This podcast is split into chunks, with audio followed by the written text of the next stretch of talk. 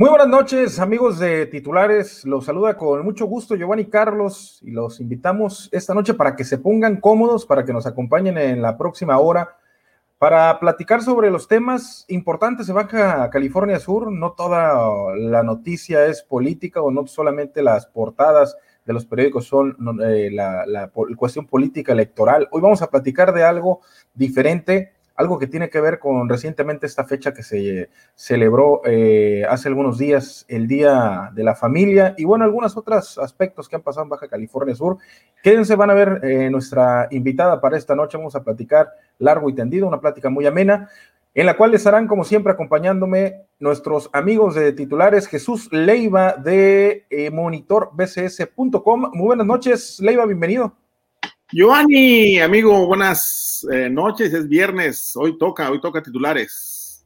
Viernes, es cierto. Una excelente cierre después de este eh, entrevista para que usted también se vaya bien informado a disfrutar ya ahora de muchos lugares que podemos estar eh, aprovechando con esta disminución en el semáforo COVID. Por cierto, esta noche también me acompaña Jesús Ojeda, realidadbcs.com. Buenas noches, Jesús, bienvenido.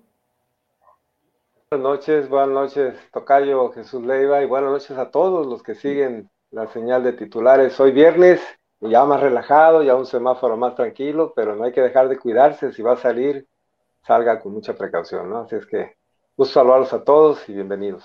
Bienvenido Jesús, también Bertoldo Velasco de la revista análisisbcs.com. Bienvenido Bertoldo, buenas noches. Eh, bien, buenas noches compañeros, buenas noches a todos, bienvenidos a este programa. Oigan, y les comentaba, no todo tiene que ser noticia en cuestión política electoral. Hoy tenemos una invitada de lujo. Eh, vamos a platicar también de temas que tienen que ver con la familia, lógicamente con los temas que tienen que ver con la mujer y por supuesto ligada fuertemente a las acciones del gobierno de Baja California Sur. Hoy nuestra invitada es la señora Gabriela Velázquez Dip. Ella es la presidenta del sistema DIF en Baja California Sur. Muy buenas noches, señora Gabriela, bienvenida. Muy buenas noches, muy buenas noches a todos. Muchísimas gracias por la invitación, por el espacio.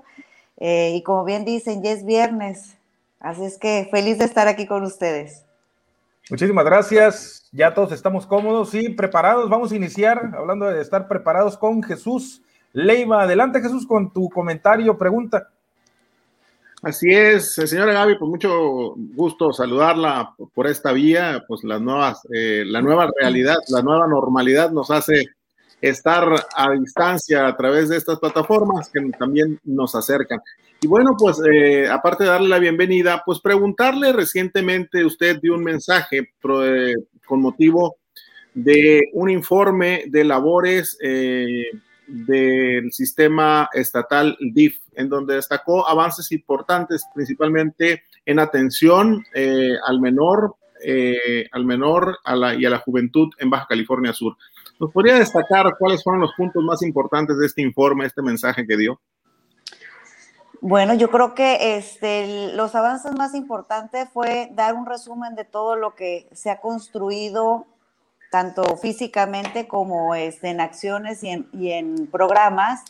Eh, sin, duda, sin duda alguna, eh, es un resumen de, pues, de tres años, cinco, tres, porque nos enfocamos mucho a los últimos tres, pero también logramos este, arrastrar un poquito de, desde el inicio, porque pues obviamente son cosas que se van desarrollando y van creciendo conforme van pasando el tiempo. Yo creo que una de las grandes, de las grandes este, acciones fue, pues obviamente, todo lo que es la inclusión, lo que es la rehabilitación en, este, en el Centro Estatal de, Rehabilitación del Estado. Eh, obviamente ahorita que estamos construyendo y, y, agrandando la casa cuna, casa hogar, que es algo importantísimo y había muchísima necesidad de hacerlo. Eh, las casas de día para, los, para el adulto mayor, que fue también creo que un gran, un gran logro y, un, y una aportación importante para los municipios. Eh, también eh, en la casa de día para las personas con discapacidad de albergue, el albergue de asistencia social, el nuevo albergue que está ubicado ahorita en el Hospital Juan María de Salvatierra, y en fin, muchas otras acciones que se, que se fueron haciendo este, todo el tiempo con, con, la iniciativa privada también, con las ACES, que trabajamos muchísimo con ellas, tanto locales como nacionales. Eh, otra, otro algo importante y no lo mencioné en ese, en ese, en ese reporte o resumen, porque pues también el tiempo a veces era este, poco y no alcanzábamos a, comentar todo, pero estuvimos trabajando también de la mano con la Secretaría de Seguridad en el penal de mujeres, este, trajimos, nos, nos, nos contactamos con las personas de Reinserta en la Ciudad de México, que es una fundación nacional, vinieron a hacernos algún estudio para saber de qué manera el DIF también podría estar presente en el área femenil, sobre todo en el área de este de mujeres y lo que nos faltaba, lo que era la parte para este, madres que tuvieran a sus hijos ahí. Gracias a Dios no tenemos ningún menor en, en, esto, en este momento, pero sí tenemos ya la infraestructura y preparándonos para en el momento que se llegue a dar, que tengan y este, reciban ese apoyo. Jesús Ojeda, adelante con tu pregunta. Sí, gracias Giovanni, muchas gracias también a la señora Gaby por estar con nosotros hoy. La verdad, pues es interesante platicar de este ángulo de la administración pública. A final de cuentas, también es una parte muy sensible, sobre todo en estas eh, fechas, en esta temporada, por así decirlo, en donde de pronto hay algunas eh, decisiones del gobierno federal, por ejemplo, con el tema de la ausencia de las eh, instancias infantiles, cómo, cómo entró ahí el DIF estatal, digamos de alguna manera, entre comillas, a amortiguar esta situación, porque las necesidades supongo que ahí están, ¿no? Así es, eh, fíjate que fue algo, bueno, obviamente yo creo que a, todos los estados nos, nos cambió mucho el, el, panorama porque nosotros también como, como este, prestábamos ciertos servicios en este aspecto. Eh, al momento de los cierres, lo que logramos hacer fue reunir a todas las instancias infantiles o la mayoría de las que, de las que aceptaron este, reunirse con nosotros y buscarles a ellos una alternativa de trabajo de, cómo podrían operar.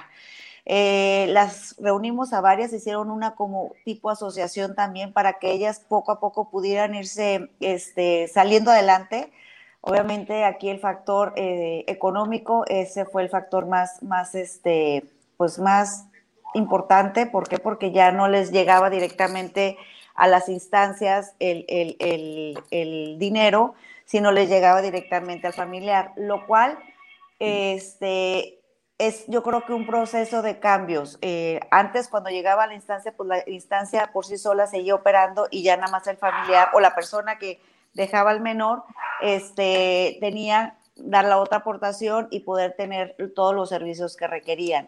Al momento de dar todo el, dinero al, familiar, obviamente estamos hablando que llega, llegan momentos donde en una casa puede haber muchas otras prioridades que la instancia infantil. Entonces, este, el, el, el hacer este, el, tener ese, ese efectivo a veces no se usaba para lo que se requería, entonces ahí fue donde tuvieron un gran desbalance las más instancias, pero también teníamos que buscar la manera de cómo reinvertirse y cómo lograr que los padres de familia tuvieran la, la, sensibilidad de no claudicar y no dejar de llevar a sus hijos a las instancias.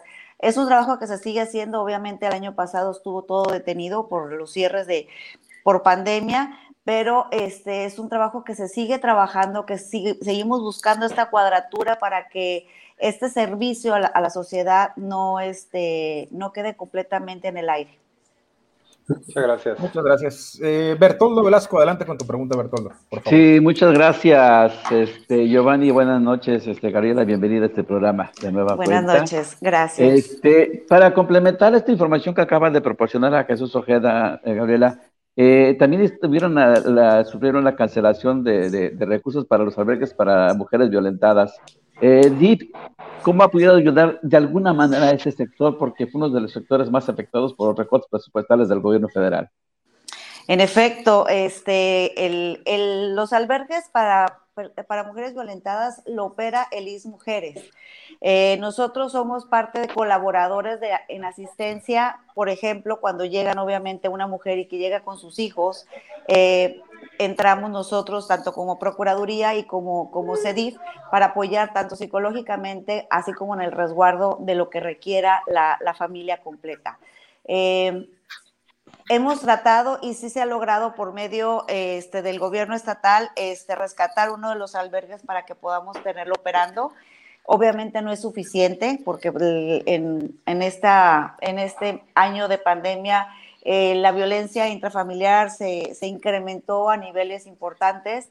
Entonces son espacios que sí se requieren no tenemos todos cerrados, tenemos, este, logramos mantener uno porque obviamente se hizo una, una, eh, un apoyo extraordinario y el señor gobernador sí nos autorizó para que pudiéramos operar, porque no podemos dejar esto completamente aislado ni cerrado, sino tenemos que buscar la manera de que este, puedan tener ellas la oportunidad de salir adelante. Así es que ha sido titánico, obviamente en pandemia todo esto nos vino a trastornar y tenemos que seguirnos reinventando en estos aspectos también, pero creo que todo podemos lograrlo si seguimos trabajando las instancias que correspondan y aportando nuestros granitos de arena para que, pues para que la gente realmente reciba la atención que requiere. Entonces, seguimos trabajando de alguna manera u otra tratando de dar el mejor servicio, a lo mejor no con todos los recursos que teníamos, pero sí este, buscando la manera de darles este, una atención adecuada y, y sobre todo darles una tranquilidad. Muchas gracias. A usted. Señora Gabriela, tuvimos la oportunidad de platicar recientemente y hubo un, un tema o, o, un aspecto que olvidé comentarlo con usted y creo que va a ser bueno que en este momento nos platicara un poquito de eso, porque finalmente hemos visto que las amas de casa pues uh -huh. siempre hemos eh, coincidido en que son el peor eh, trabajo pagado, ¿no? O sea, es el mejor trabajo en cuanto a que brinda la, la estabilidad de una familia, de los hijos, de, de, la pareja, pero económicamente, si se tuviera que pagar, pues es el, el peor pagado, ¿no? Ahora, me llama esto la atención porque en aquella plática que tuvimos ya no alcancé a preguntarle, pues prácticamente la posición de ser presidenta honoraria del CEDIF es prácticamente como ser pues la mamá, ¿no? La mamá de los eh, subcalifornianos en este caso, se trabaja con el compromiso a las 24 horas y no hay un sueldo de por medio, eso no sé si la gente lo sabe, pero tiene que haber un compromiso, ¿no? De eso me gustaría que me platicara un poquito su experiencia en estos seis años en el CEDIF.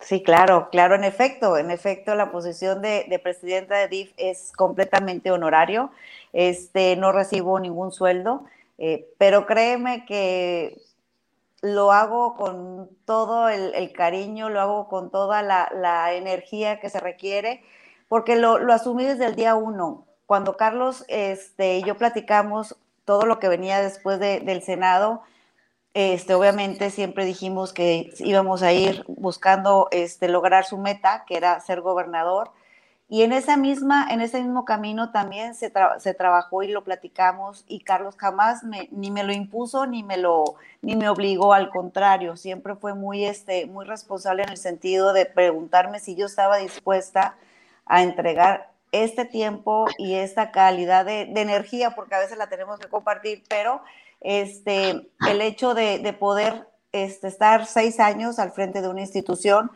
que no voy a recibir ninguna, ninguna gratificación económica, pero bueno, recibo muchísimas otras cosas y una de ellas es el aprendizaje y el, y el saber que, que siempre hay algo que se puede hacer por los demás. Así es que entré muy consciente, muy feliz y con toda la responsabilidad que conlleva y, y tratar de hacerlo lo mejor posible todos los días.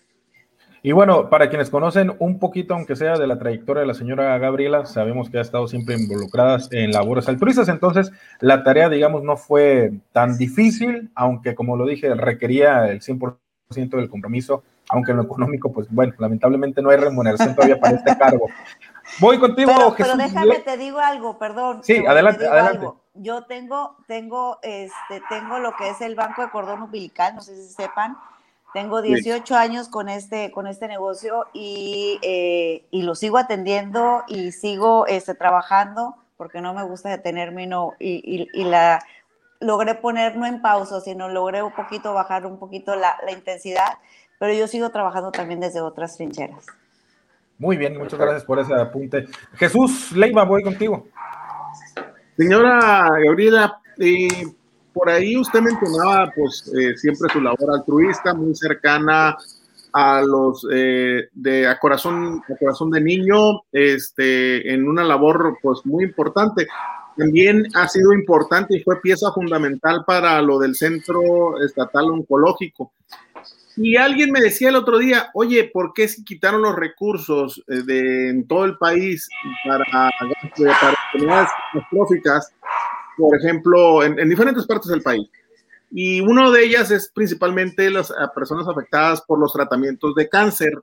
Y, y, alguien me decía, ¿por qué en California Sur nadie alza la voz? Y le dije, porque alguien se encargó de que ese recurso siguiera, no, no dejó de llegar de la federación, pero el Estado se hizo cargo. En ese sentido, pues, ¿cómo, cómo, cómo participó el DIF en este sentido con la Secretaría de Salud, eh, las entidades que pudieron ver para que esto no, no pasara Baja California Sur y, los niños no perdieran ese tratamiento? Fíjate que es algo, algo muy, eh, bueno, es un poco complicado a lo mejor porque a lo mejor yo no tengo todo el tema completo en, lo que se refiere de qué manera se está llegando el, tratamiento. Nosotros como DIF, DIF, viene emanado de la Secretaría de Salud y eh, por ende trabajamos, por eso nosotros trabajamos muchísimo en muchas cuestiones de salud, siempre estamos ahí al, atrás para respaldar, apoyar y buscar qué más podemos este, brindar. Eh, algo que, tengo conocimiento es de que eh, desde que se empezó a manejar todo lo que era las nuevas normas y los, las bajas de recursos y todo, el gobernador siempre trató de proteger y de prever prever. Yo creo que eso es algo, una palabra este, adecuada para este, para este punto. Eh, de la mano del doctor Víctor George, que creo que este, ha hecho un gran trabajo, eh, el prever y el poder tener, este, adquirir con previo eh, avance o antes, este, tratamientos para no poder, para no tener que caer en esta, en esta en lo que están en otros estados que ya no tienen, este, no tienen los tratamientos, tampoco el recurso. Obviamente aquí trabajamos y tenemos una gran, gran este, relación con asociaciones civiles. En el caso de ellos es los Cabo Children Foundation, que es uno de los pilares también del programa este, pediátrico oncológico, que ellos también subsanan muchos de los apoyos que se requieren. Entonces, estas mancuernas, por eso para nosotros siempre ha sido muy importante la sociedad civil eh, el, trabajar en conjunto y darle la certeza de que las cosas las estamos haciendo para que el apoyo este, siempre esté latente con nosotros y podamos seguir caminando y que estos niños sobre todo pues no tengan, eh, no tengan la, falta de su tratamiento. Otra cosa, el INSABI lo han estado entregando poco a poco, entonces ha habido una protección para estos tratamientos y sobre todo para que los pacientes y las personas que requieran cuestiones de salud tengan lo mejor posible este, todo lo que se requiere. Jesús, Jesús Ojeda. Sí, eh, usted hablaba de que se hizo, digamos, un balance trianual o, digamos, eh, en la segunda parte de, esta administración, pero también al mismo tiempo un resumen de todo lo que se ha hecho en, en la actual administración, prácticamente ya en la recta final. Eh, ¿Cuál sería para usted el principal aporte en estos años de, la institución que usted encabeza y en donde, eh, pues hay que decirlo, al final de cuentas, la coordinación con los DIF municipales, cómo ha sido también, considerando eh, que son instituciones que independientemente de la ideología política participan institucionalmente atendiendo las necesidades de la población. ¿Cuál sería el, el digamos, el principal aporte que usted pudiera destacar, si es que se puede destacar uno solo, a lo mejor hay varios, en este, en este tiempo en el que ya estamos llegando prácticamente a la recta final de la actual administración. Eh, fíjate que yo creo que algo que se puede destacar y cosas que a lo mejor no se ven. Una cosa es que inaugure un albergue, este, que entremos con nuevos programas, eh, que estemos dando más apoyos, pero algo importantísimo que no se ve y la, seguramente la mayoría de la gente no lo sabe, hicimos una reorganización interna de las oficinas, de, los, de, los, de las áreas de trabajo, eh, en todos los aspectos, desde lineamientos, trabajo, reglas, funcionamientos, regularizaciones en todas las, áreas, para que, para que la funcionalidad y el, y el crecimiento también de la, de la misma institución fuera más fluido. Entonces, eh, fueron varios años, varios años de hacer todos estos reajustes porque no era, este, nada más decir esto es, de esta manera se opera, sino buscar la manera lo más ordenado que se pudiera y ordenar muchas cosas eh, para poder eh, entregar una institución con toda la operatividad, que no tuvieran que batallar. eso es algo bien importante porque no sabes lo difícil que a veces es llegar a sentarte en una, en una posición, tener cero conocimiento, porque muchas veces, y como lo dijimos en una ocasión, muchas veces creemos que llegar al DIF es llegar a Disneylandia y que todo es apoyo, que todo es regalar y que todo es... No, es un trabajo atrás de todo lo que se recibe, lo, todo lo que reciben los ciudadanos, hay un trabajo eh, gigantesco, gigantesco desde papeleo, de organización, de cuestiones legales, en fin, son muchísimas cosas y creo que algo que era muy importante y era una gran responsabilidad es dejar todos los organismos perfectamente bien organizados y este y pues regulados. Bertoldo Velasco. Sí, sí, Gabriela. Eh, para complementar lo que acaba de decir usted, Señora, el, trabajo que desarrolla el DIF eh, a través de todos sus programas es muy cercano a la gente, muy cercano a la gente, sobre todo los sectores eh, más vulnerables en la entidad. ¿Cómo ha podido, señora, realizarlos durante esta pandemia y qué tan complicado ha sido para, para, para, para realizarlos? Híjole, muy buena pregunta y este... Gracias. Ha sido, ha sido titánico, ha sido titánico porque como a todo, yo creo que no hay lugar, no hay institución o no hay quien nos pueda decir que fue fácil este, seguir caminando con una pandemia encima.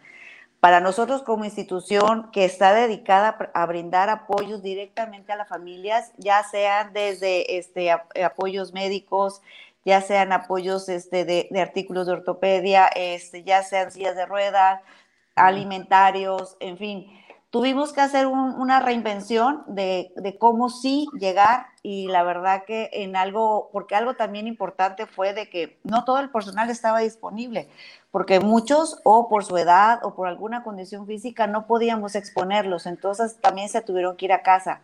Entonces, el, reducir el personal y el, tener mermado todas las limitantes que teníamos, todo lo que teníamos, las libertades que teníamos antes, a muchas limitantes ahora, pues sí, fue hacer un, gran, un gran, una estrategia donde teníamos que reinvertirnos y llegar a casa por casa. Se trabajó de lunes a domingo y se sigue trabajando. ¿Por qué? Porque al, momento que lo haces de esta manera, eh, alentas un poquito las entregas. Antes, pues avisabas que se iban a entregar 200, este, 200 apoyos a, tal colonia, llegaban y en cuestión de horas eh, terminabas con las entregas. Ahora no, ahora tenemos que ir casa por casa, más aparte las, este, recibir todas las solicitudes de, las personas que por desgracia entraron en, en, este, en problemas económicos, perdieron trabajo, en fin, también atender a estas personas, porque aunque los otros programas ya, estaba, ya estaban establecidos, ya teníamos la gente registrada, porque son padrones también que manejamos y cada año los vamos actualizando, también teníamos que recibir a los nuevos. Eh, ahí fue el DIF se, este, eh, hizo su propio trabajo en los cinco municipios, eh, tuvimos apoyo también de los municipios y donde no lográbamos tener todo el apoyo, nos arrancábamos y este, lográbamos este, concluir con el, con el programa, pero también era atender a los nuevos. Y en eso también DIF este, se sumó a la gran alianza y la estrategia que, que se hizo con las asociaciones civiles y gobierno del Estado para también ser parte de esta red y sumar y poder seguir llegando a más personas. Señora Gabriela, algo que se me viene a la mente también, hablando ahorita con el tema de, la pandemia y cómo han trabajado, eh, me surge una pregunta y no sé, igual termina en una propuesta. Lo que pasa es que eh, desde mi punto de vista, el CEDIF pues tiene una radiografía de quiénes son los subcalifornianos eh, en cuanto a algunas necesidades, grupos vulnerables, en dónde se encuentran, qué tipo eh, de ayuda necesitan asistencia, ¿no? Entonces, eh, tenemos un plan nacional de, vacunación eh, para anti-COVID, por llamarlo de alguna forma, anti-COVID, y no, no sé si el CEDIF, ahora que ya se aplicó, pues, digamos, la vacuna emergente para el personal médico, primera línea, adultos mayores, no sé si el CEDIF también va a levantar la mano para, pues, no aplicar la vacuna, pero sí para colaborar con el gobierno federal, porque, pues, creo que si es una vacuna para todos los mexicanos, todas las instituciones como esta, deberían de estar involucrados, ¿no? Finalmente ustedes tienen también la radiografía del subcaliforniano y además creo que se haría un ejercicio pues más democrático si los tres niveles de gobierno participan activamente en esta aplicación y no nada más se deje pues para que algún solo nivel de gobierno pudiera lucrar con ellas como ya se ha denunciado. Mira, yo creo que en la cuestión de, la vacunación, eh, el, sistema de salud local también es parte de, están las Fuerzas Armadas, está este, la Federación y también está el sector salud con cierta personal autorizado para poder acompañar en la, en la campaña de vacunación. Nosotros también como, como DIF estatal también nos sumamos con el DIF este, nacional de que en dado caso que se requiera de algún apoyo o algo, nosotros estamos también con la mano alzada de poder aportar y ayudar. En el momento que nos llegue alguna indicación o nos digan que sí este, podemos participar, estamos este, al pendiente de cualquier llamado. Muchísimas gracias. Sí, es bueno aclarar eso porque creo que todos los gobiernos pueden colaborar muchísimo. Voy contigo, Jesús Leiva. Señora, eh, ahorita hablaba de la asistencia social parte fundamental en, las tareas del sistema estatal DIF. Pero sin embargo, algo que se ha tomado eh, importancia muy, muy grande es eh, este nuevo sistema que se implementó para atención de niños, niñas y adolescentes. Todo esto, pues, redundando para buscando una mejor calidad de vida para, para ellos, ¿no? Para infantes y jóvenes. En ese sentido, ¿cómo, cómo ha cambiado la vida en los últimos cinco años en Baja California Sur para, para ellos? Por ejemplo, ¿en qué, ¿en qué ha colaborado el sistema de eh, primero que nada, cuando entramos estaba la, la ley pendiente de este eh, de que pasara y obviamente que tuviera que tuviera un presupuesto autónomo para poder ejercer una procuraduría del menor con los nuevos lineamientos nacionales y podernos alinear con la federación y así poder también trabajar en la misma red y con las mismas condiciones en cualquier este, parte de, de, la República. Esto, claro que ha sido un gran, gran reto y creo que ha sido un gran acierto este, haberlo tomado desde el principio porque primero que nada, eh, nosotros, nosotros nos enfocamos en la, en la seguridad y en la tranquilidad de las familias pero también tenemos una gran responsabilidad que es la casa cuna. Y para tener la casa cuna necesitamos tener las garantías que necesitan los niños, así como su protección y tener y que ellos tengan la seguridad de que van a estar realmente protegidos y van a tener este una institución que va a velar por su seguridad y sobre todo por este, buscar brindarles siempre mejores oportunidades. Y esto era una, un, un faltante importante, se logró, tenemos una, una procuraduría este, trabajando, creciendo, este, cada vez profesional, profesionalizándose más, porque obviamente son temas mucho más este, específicos eh, y creo que los avances han sido este, bastante grandes, bastante importantes y sobre todo que ya está y eso es algo que se tiene que seguir trabajando. Los temas, los temas de, protección a la infancia son temas que siempre, siempre va a haber cosas que hacer y siempre va a haber buscar la manera de cómo apoyarlos más y cómo ayudar a que siempre estén más, este, con, mayor garantías al respecto. Así es que creo que ha sido un, gran trabajo y obviamente eh, se tenía que tener esta protección para, sobre todo para los niños que están bajo la tutela de DIF y del Estado. Jesús Ojeda, realidadbcs.com. Sí, gracias Giovanni. Señora, eh, esta semana pues es la semana, además de que el domingo se conmemoró el Día de la Familia, se conmemoró también el Día Internacional de la Mujer. Eh, a mí me gustaría que nos explicara, nos platicara, nos diera usted un mensaje en ese sentido porque pues usted es una mujer emprendedora, ya lo decía al principio, sigue con su actividad empresarial eh, vigente, no, no ha sido digamos, este, necesario dejar de hacer su actividad empresarial a pesar del cargo tan importante que tiene. Pero ¿cuál es su experiencia a usted como mujer, como su californiana, como alguien que por lo visto y está claro y demostrado, pues pretende salir adelante todos los días? ¿Cuál sería también, ya dicho sea de paso, un mensaje para las mujeres eh, de Baja California Sur, sobre todo para estas jóvenes que se animan o no se animan a entrarle, ¿no? Fíjate Jesús que hay un, hay un programa que este, si lo, si lo recuerdan en mi informe, este, hay un programa que se llama este, Red de Apoyo al Emprendedor, que somos el único DIF a nivel nacional que lo tiene.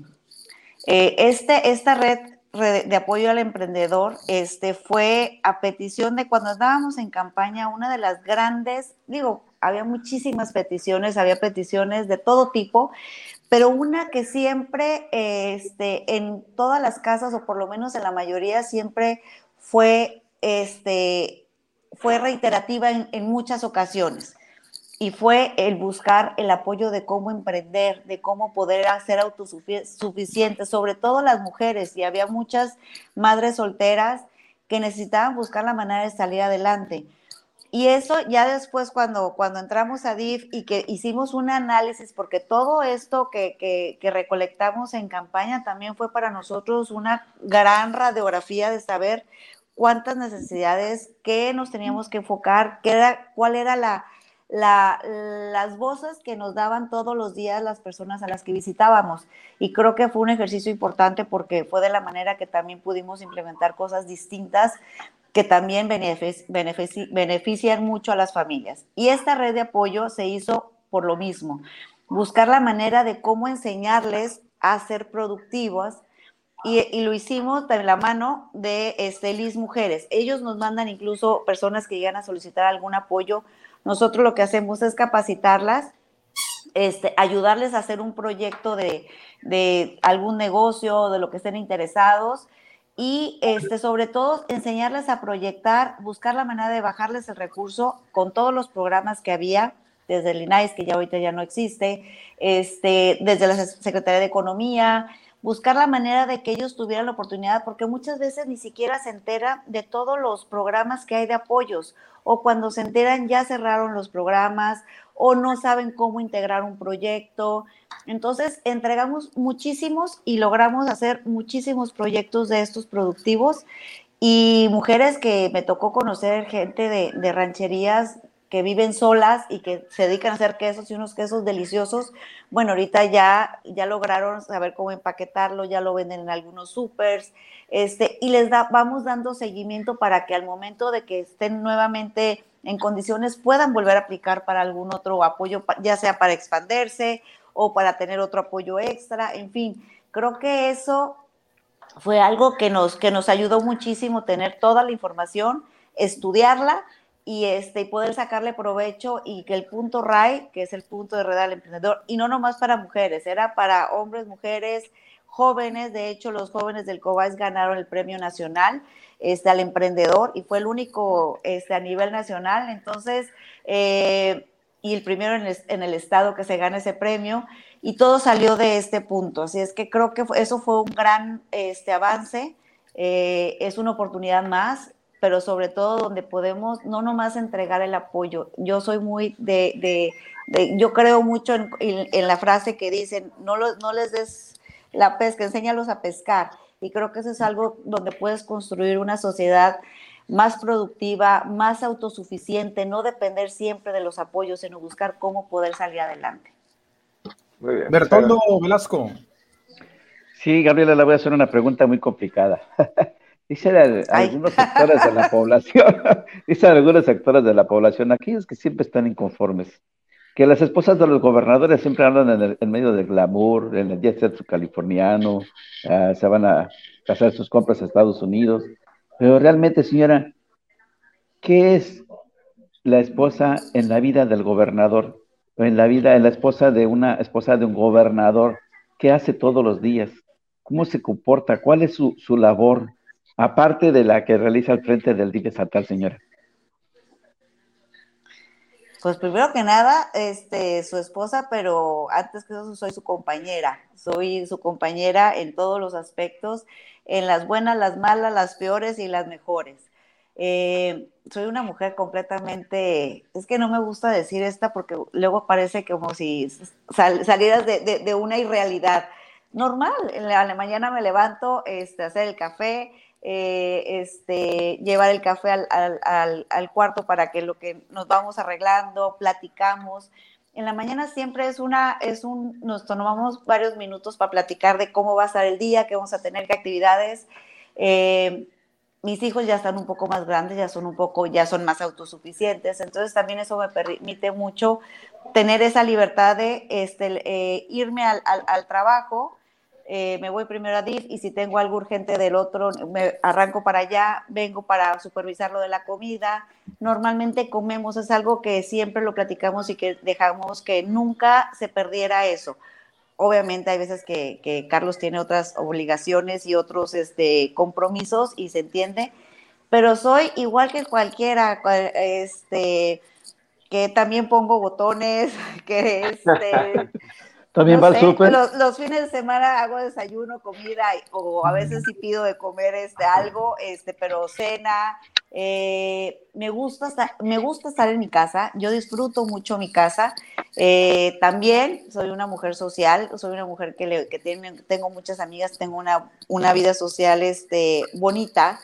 Eh, acudo, ya ahorita acudo un poquito menos porque a veces el cansancio sí es un poquito mayor, pero, este, pues normal, voy al súper, voy al mercado, este, creo que es, es parte, y es parte de lo, que, de lo que yo creo, yo, Gabriela Velázquez, de no perderme, de no perderme, el saber que tengo que, que seguir manteniendo mi casa, seguir manejándola como siempre la hemos manejado, este, y saber que es, esto es temporal y, toda la energía y todo lo que pueda hacer para sacar las cosas adelante, perfecto.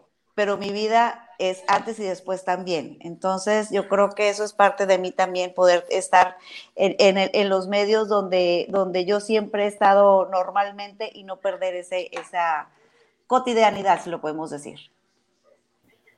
Algo que creo que, nos llama siempre la atención es justamente este tema, ¿no? Ver o, pensar, a veces pensamos cómo llevan la vida cotidiana las personas que están pues, en la función pública, algún artista, decimos, oye, ¿cuál es la forma o cómo viven, qué compran? Finalmente, pues son íconos, son personalidades que tienen sus seguidores, ¿no? A mí me gustaría saber, eh, eh, aprovechando esto, ¿alguna vez ha aplicado, señora Gabriela, la así un, la de la maruchan, así de, Carlos, no hay tiempo, una maruchan y, no la hagas de todos? No entendí.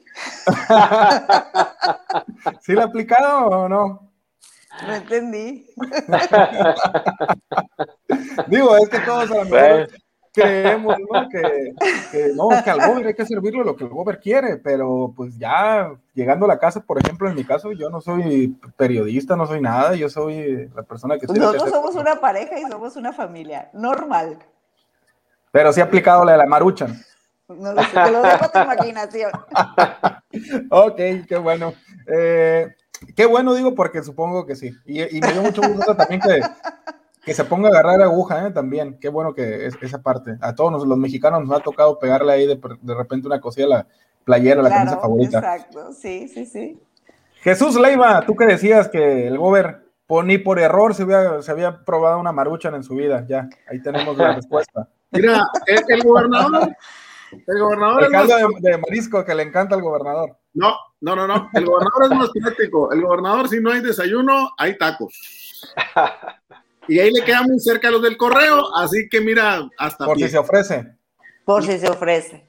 Yo creo que eso ha sido una gran iniciativa del Gober, ¿eh? Porque aparte de que apoya todos las, los lugares este, muy, muy típicos nuestros, este, también eh, em, empezó a crear esa sinergia donde la gente también ya le va preguntando. Hubo ahí al principio de pandemia que todavía seguía subiendo fotos, pues tenía fotos todavía este, de, de meses antes, ¿no? pero, pero creo que ha sido una gran iniciativa porque es también este, devolver pues, la, atención, estar en, la taquería, estar en el lugar donde, donde este, pues también nosotros comemos. Y sí es cierto, los del correo, bueno, para mí son lo máximo y, los pedimos muy seguido. Y lo de los primos, allá por la universidad. Ah, bueno, el primo ah, también, el primo también.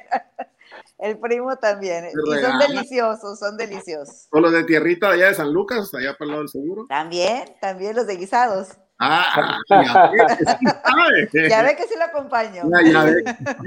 Sí, sí, Pero, bueno, pero cuando comenzaron a subir las, las publicaciones, ¿A poco nunca lo regañó? ya vas a subir, Carlos.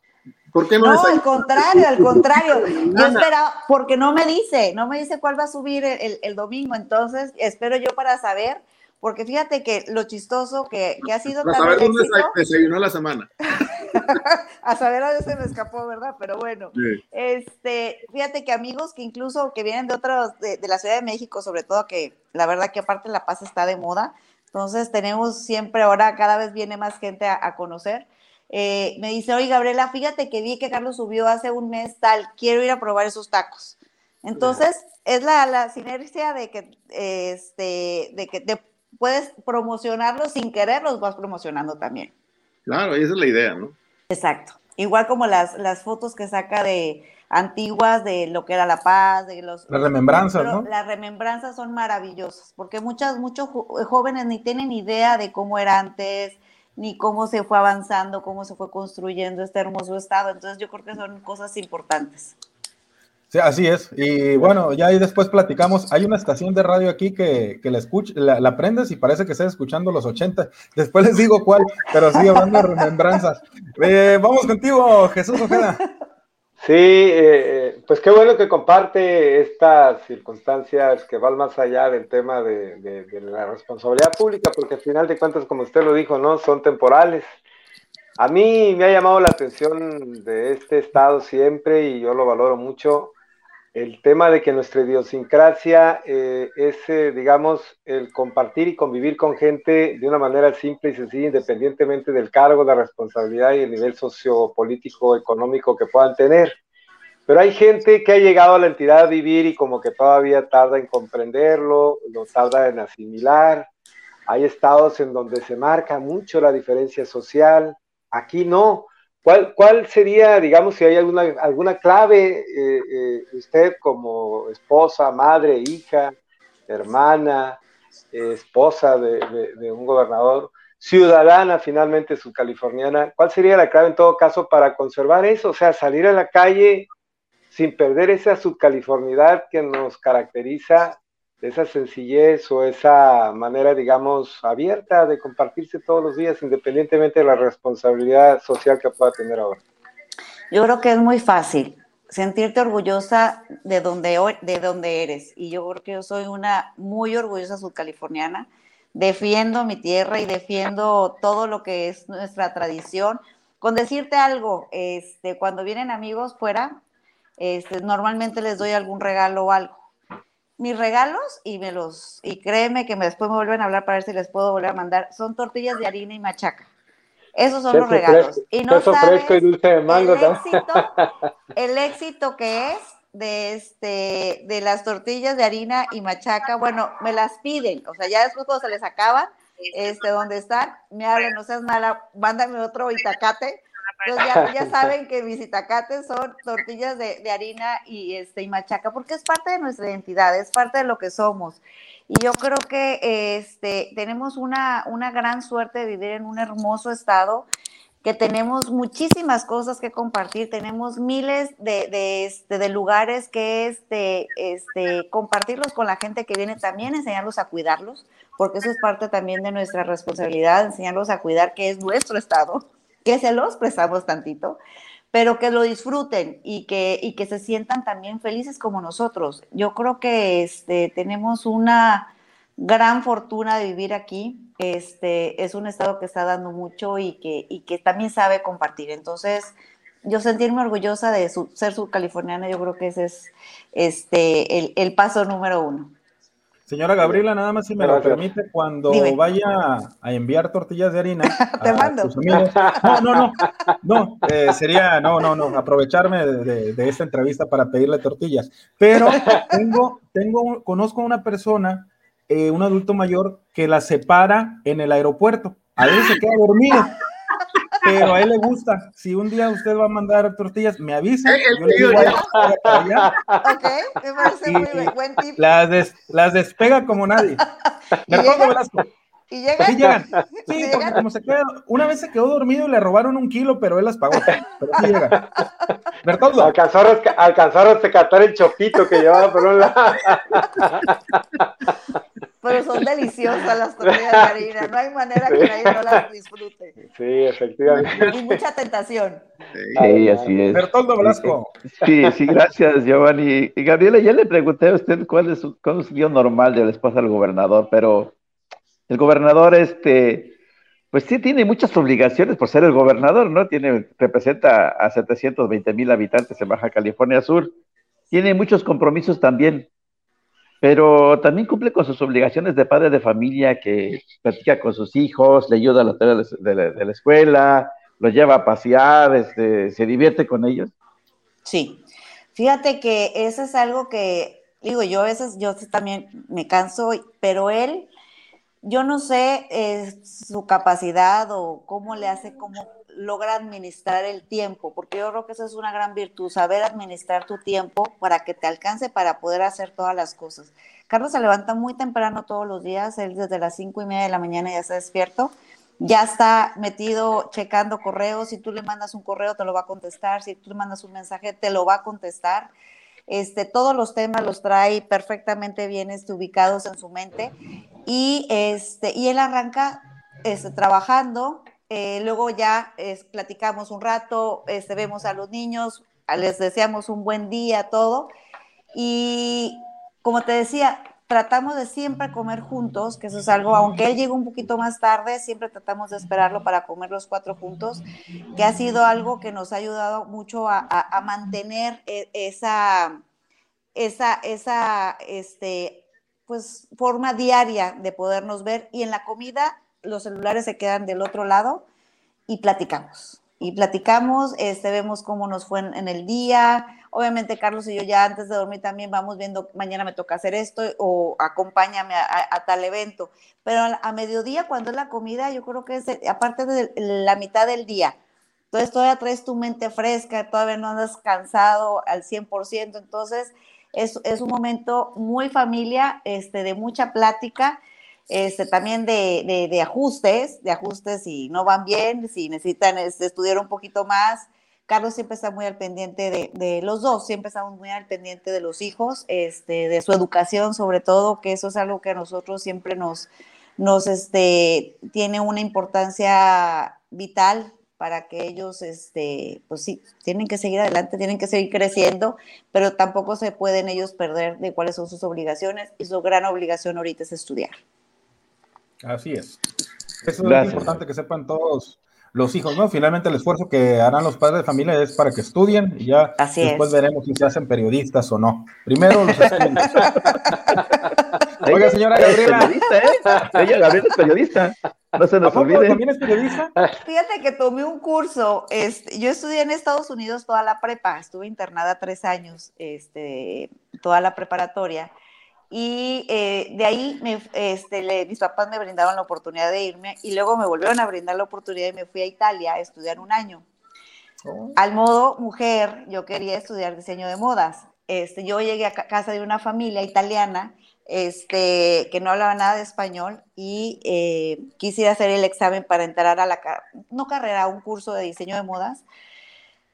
Eh, y pues ya cuando vi el listado de todo lo que tenía que estudiar, más bien presentar el examen de latín, griego, historia del arte y este italiano, pues no contaba con ninguno de los requisitos.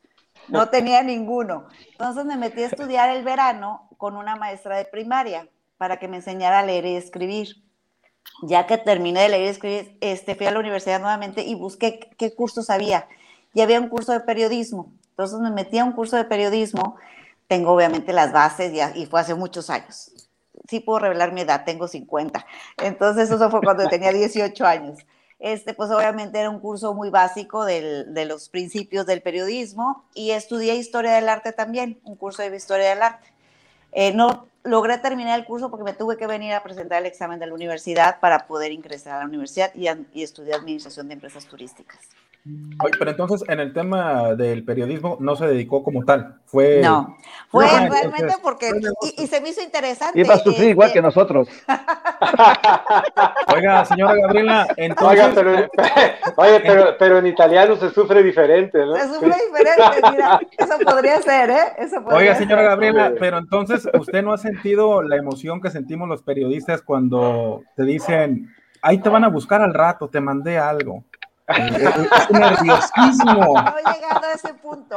No, no, se está perdiendo de, lo que es la vida, todavía está tiempo. Es, es una emoción eh, ese, ese pobre número 5, Manila.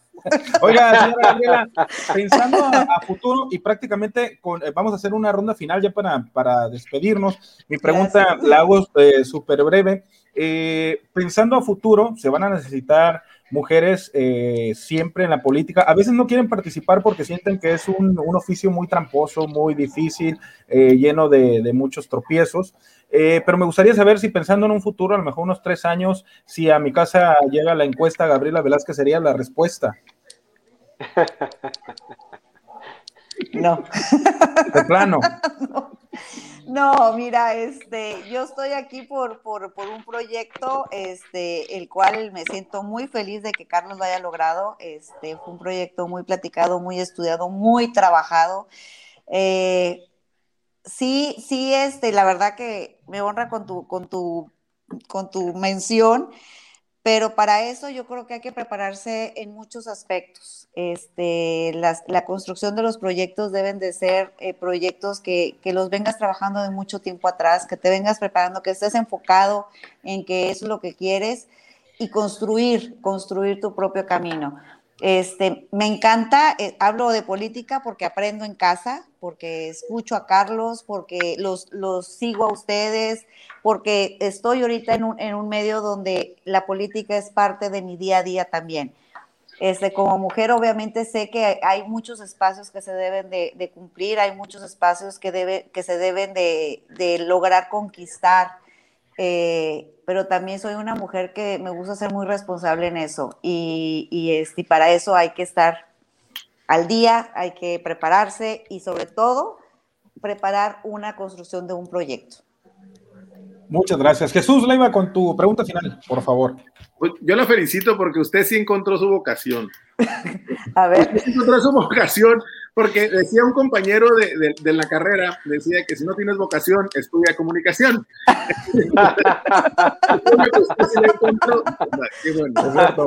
y no terminó en comunicación. Como... Y no terminé en comunicación. bueno, volviendo, volviendo a la vida cotidiana, la vida normal, usted conoce toda la vida a Carlos Mendoza desde muy niños, lo conoció y en algún momento dijo, bueno, pues ese va a ser el hombre de mi vida, ¿no? Este, y yo recuerdo que una vez yo le pregunté a Carlos Mendoza, ¿cuándo intentó, deseó ser gobernador? Y me dijo, de toda la vida. Así es. de toda la vida, me dijo, de toda la vida quise hacerlo. Me dijo, nunca me aferré, nunca perdí el rumbo, pero siempre mi objetivo fue ese, ¿no? ¿Y en qué momento Gabriela Velázquez Deep dijo, bueno, ahora ya sí se le hizo y, ahora sí yo voy a tener que asumir ese papel de ser presidenta del sistema estatal DIF y voy a tener que dejar muchas cosas de mi vida personal en pausa para abocarme a ese trabajo. Mira, este, cuando yo me casé con Carlos, cuando nos casamos más bien, este, no nos casamos jóvenes, yo tenía 30 años. Eh, ya iba, yo ya sabía con quién me estaba casando. Yo a Carlos lo conozco desde mucho antes y siempre él, manifestó esa, ese deseo y, lo vi este, trabajar, lo vi este, construir su proyecto. Entonces yo ya sabía, digo, una cosa era que al final de cuentas la ciudadanía nos diera el voto y nos, nos diera la oportunidad de, de, trabajar para ellos, para ustedes. Pero yo ya sabía que él, ese era su, su, su meta y su camino entonces, a lo mejor te vas medio preparando y, y, no hasta el momento que llega, pero también fue parte, como yo, llevamos, vamos a cumplir 21 años de casados, este, pues en 21 años sabes, este, cómo van las cosas, vas aprendiendo. A mí Carlos me enseñó mucho, yo no era política o no era, no entraba mucho en estos, en estos temas, pero él me enseñó, y él me enseñó mucho a respetar la política, a respetar el trabajo social, a respetar el servicio público, sobre todo, que eso es algo muy importante. Si uno no respeta el servicio público, híjoles, tenemos ahí muchos desbalances. y en este caminar de 21 años, él este, me ha enseñado mucho eso y pues obviamente te vas preparando poco a poco y muchas veces ni cuenta te das y estás absorbiendo este, lo que vas viendo todos los días y lo que te va y lo que vamos compartiendo y cómo se van este, alineando las cosas y cómo me dicen yo creo que ahora vamos a hacer esto y todo iba enfocado a un fin y este bueno qué mejor que darle las gracias a todos los que nos brindaron su apoyo y nos la confianza de, de darnos la oportunidad de, este, de, de, poder trabajar para todos, pues esperemos haber hecho lo que, lo que ellos esperaban y haber este, contribuido en mucho a la, a la construcción de Baja California Sur. Así es que sabía con quién me estaba casando y yo creo que lo fui aprendiendo y obviamente descubriendo cosas muy interesantes en el camino que, que me fueron llamando mucho la atención también. Jesús Ojeda, no sé si preguntarle en inglés, en italiano, en español, no sé. No, Hablar el italiano, do you speak English? Pero, eh, oiga, este, ¿qué, qué, qué? ya escuchamos que es una mujer subcaliforniana, respetuosa de nuestras tradiciones y, y qué bueno saberlo porque eh, alienta, eh, alienta seguramente a muchas eh, mujeres que de pronto puede pensar uno que quien tiene la responsabilidad que usted tiene como que se puede olvidar de las raíces. Qué bueno que usted nos dice que efectivamente está anclada ahí en lo que es la subcalifornidad. Pero, ¿qué sigue para usted, para su pareja, para su matrimonio, para su familia? Porque en unos meses van a concluir, por eso yo hablaba al principio de esta recta final, y obviamente de alguna manera, eh, hablando en sentido figurado, ya se empieza a ver la pista del aeropuerto del aterrizaje en el que van a llegar y van a concluir este, una administración que todas las mediciones han hablado que es una de las mejores del país, eso también está, eh, muestra. Entonces, ¿qué sigue para usted como mujer, como emprendedora, como madre de familia, como esposa, como subcaliforniana? pues para nos, bueno, yo a lo mejor hablaré en, en, mi persona, pues seguir construyendo mi casa, seguir construyendo mi familia, seguir este, construyendo mi matrimonio, porque eso es algo que se construye todos los días, no es de que ya se hizo y ya está, sino es algo que se tiene que alimentar todos los días. Eh, yo creo que vamos a tomar un pequeño descanso en lo que, este, bueno, yo sigo trabajando con, con, lo, de, con lo de las células madres, es algo que lo, llevo, digo, 18 años haciéndolo, eh, pero tendremos que, Carlos siempre tiene una frase muy, que, es muy, muy, muy cotidiana y muy simple, nos tenemos que resetear. Entonces necesitamos un poquito de espacio, este, algunos días, semanas, no sé, eh, para podernos resetear y saber qué es lo que, lo que queremos seguir este, este, haciendo. Eh, Carlos es una persona que tiene capacidad para, bueno, para muchas cosas, pero también yo creo que también le necesita un espacio, necesita un descanso para poder ese, saber qué, qué vamos a seguir haciendo. Y pues yo como, como su pareja y como su compañera, este, seguiré al ladito, atrás, siempre apoyándolo y este y lo que vaya lo que se vaya presentando en el camino seguiremos seguiremos este trabajándolo juntos. Muy bien, muchas gracias. Bertoldo. Gaby, pues ya hablaste como esposa del gobernador, ya hablaste como mujer californiana, como profesionista, como emprendedora. ¿Tú crees que la mujer subcaliforniana está lista para enfrentar los retos de la vida pública? ¿Que está lista ya para enfrentar, o como dicen, es tiempo de las mujeres? Yo creo que el tiempo de las mujeres es el tiempo que ellos ellas decidan estar preparadas. Es, cuestión de decisión y de, y de sentirse este, pertenencia en el sentido de que ya están listas. Es demostrarlos, saber con firmeza y, este, y, y pararse y decir, yo estoy segura que puedo hacerlo. Eso no, no se construye con el tiempo, ni mucho menos. Es algo interno. Las mujeres necesitamos tener esa certeza y esa seguridad que se requiere para decir, estoy lista. Y, el, y, ellas solitas van a saber en qué momento tenemos mujeres valiosísimas en el medio político. Este, a veces eh, son temas complicados, a veces se les ponen un poquito más difíciles las cosas, pero a las mujeres siempre se nos han puesto difíciles las cosas. Entonces, este, son retos que tienen que pasar, tienen que darle el, el siguiente paso y creo que siempre va a ser el momento para las mujeres. siempre. Es correcto. Señora Gabriela, muchísimas gracias por estar esta noche con nosotros. Eh, pues hemos tenido, creo, de todo, la parte seria, también conocer un poco más de, la mujer y sobre todo algo que siempre ha causado morbo, ¿no? Conocer la vida eh, privada de, en lo que nos ha permitido de los eh, actores públicos. Eso también le, agradecemos el favor de compartir con nosotros esas pequeñas y breves experiencias o, o anécdotas que hay. Me gustaría, antes de despedirnos, si quisiera enviar algún mensaje para toda la gente que nos está viendo y para la gente que también al quedar este, esta transmisión eh, en nuestra base de datos, en nuestro fanpage, pues la van a ver quienes no tuvieron la oportunidad en ese momento más adelante. Claro, pues, ¿qué les puedo decir más que agradecerles el espacio? Este, para nosotros es muy importante el, lugar que es abrirnos estos espacios con ustedes, porque pues, son los vínculos y son los caminos que, que nos permiten llegarle a, a, a todos los subcalifornianos de veras, les agradezco muchísimo todas las atenciones que han tenido conmigo. Eh, decirles que este, el DIF no se para, no se va a parar, seguimos trabajando con la misma energía del primer día que llegamos. Entonces, lo que se necesite, algún apoyo que requieran, por favor, acudan con nosotros.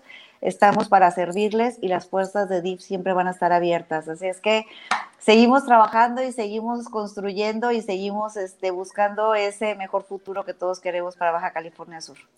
Que tenga un excelente cierre de administración, señora Gabriela. Se los agradezco mucho. Gracias. Muchas gracias, muchas gracias, señora. Muchas gracias, Gabriela. Y bueno, gracias también a todos ustedes que nos han acompañado en esta transmisión viernes, ya para que finalmente todos nos vayamos a descansar o, por qué no, también disfrutar un poquito de lo que hay en la ciudad, siempre con las medidas sanitarias pertinentes. Muchísimas gracias, Jesús Leiva. Muchas gracias, Es viernes. Es, es, viernes, ten cuidado, no te las tomes muy frías, porque acuérdate que la vez pasada, ¿cómo te pusiste? con medida. Jesús Ojeda, que tengas un excelente fin de semana, Jesús. Igualmente, que disfruten, vayan al malecón, está bonito el malecón, hay que disfrutarlo, pásela bien. Así es, un bonito malecón. Eh, Bertoldo Velasco también, cuídate mucho, Bertoldo, las no tan frías. Sé que. Sí, es lo que estaba platicando ahorita con el Gilito, que se fue a tener unos hielitos, pero no me hizo caso. Sí, es que escuchamos que andabas comprando unos pues, hielitos. ¿no? Pues no era para ustedes, era para el Gilito. que, tengas un excelente pues. fin de semana, Bertoldo. Igual, amigo, igual para todos. Buenas noches para todos. Y por supuesto también un excelente fin de semana para ti, Cristóbal León Rico, que siempre nos acompaña en esta transmisión y él es el responsable de que todo esto salga de la forma correcta como usted siempre lo puede disfrutar los lunes, los miércoles y los viernes en titulares. Mi nombre es Giovanni Carlos y lo invito también, si le gustó esta transmisión, para que nos apoye compartiéndola y más gente conozca algo sobre este trabajo que hacemos como periodistas en esta plataforma. Muchísimas gracias, tengan un excelente fin de semana.